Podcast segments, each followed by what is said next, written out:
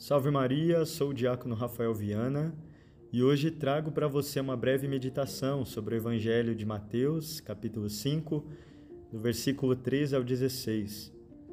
Neste Evangelho que Jesus declara: Vós sois o sal da terra, vós sois a luz do mundo.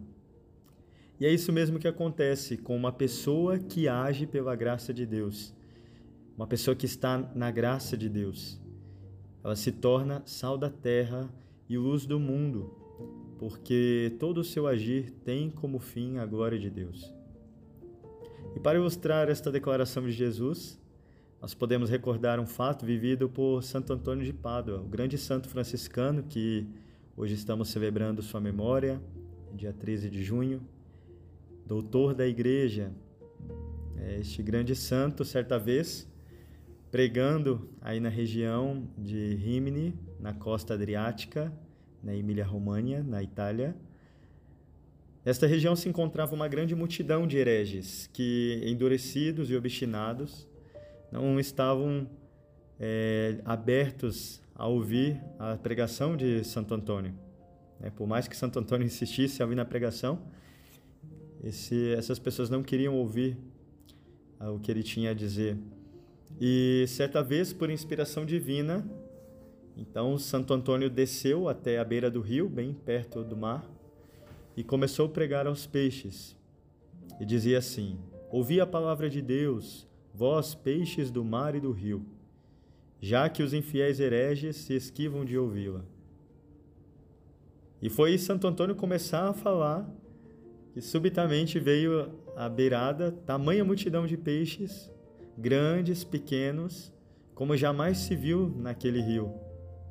Todos, né, todos os peixes ali vieram, ficaram ali parados para ouvir a pregação de Santo Antônio. E Santo Antônio dizia, diante desse grande prodígio, né? Bendito seja Deus eterno, pois mais o honram os peixes que os homens heréticos, e melhor ouvem a palavra os animais irracionais que os homens infiéis. E enquanto Santo Antônio estava ali pregando, mais e mais crescia a multidão de peixes que vinha ao rio, ali na beira do rio. Então a notícia deste milagre começou a correr na cidade e todo o povo, arrastado pela curiosidade, veio ver o que estava acontecendo. Era Frei Antônio que estava ali na beira do rio, cumprindo a vontade de Deus, de pregar o evangelho a toda criatura. Diante deste prodígio, todo o povo da cidade quis então ouvir a pregação de Santo Antônio. Muitos se jogavam a seus pés e suplicavam o perdão de Deus, arrependidos. E assim Santo Antônio pôde devolver a este povo a luz da verdadeira fé.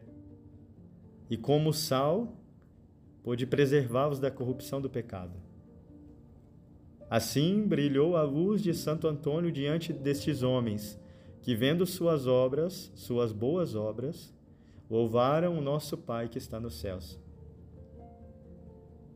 Que nosso Senhor, por intercessão de Maria Santíssima, possa nos dar esta graça tão especial, de que nossas obras sejam sempre para a maior glória de Deus.